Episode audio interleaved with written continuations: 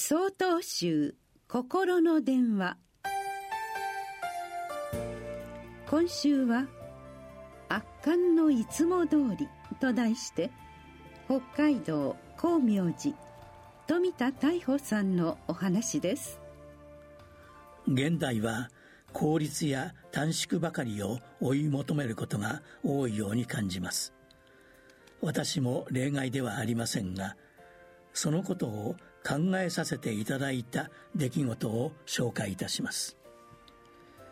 毎年お盆の時期になると男信徒の方は自宅の仏壇やお墓へお供え物をします。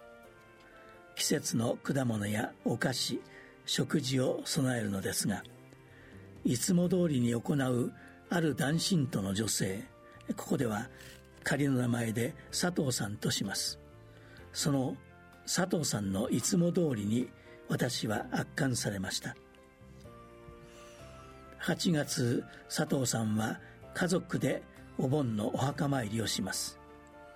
私は日時を決めて霊園へ伺うのですが到着すると線香やろうそくお菓子などがすでにお供えされています。そのお供え物の中に食事があるのですが紙パックやプラスチック容器に入れているのではなくご飯や味噌汁をそれぞれの器に入れてお膳のように備えています。なぜなのか理由を聞いたところ毎月の命日に自宅の仏壇にお経をあげていただく時に備える食事はこのお膳です。お盆でも特別なことはしないでいつも使用している器でお墓参りしたいのです。と佐藤さんは答えてくれました。お膳を車で運んでくることは現実的ではありません。佐藤さんはお墓へ到着されてからお膳に盛り付けているのです。そうすると手間と時間がかかります。現代は効率よく行うことが美しい。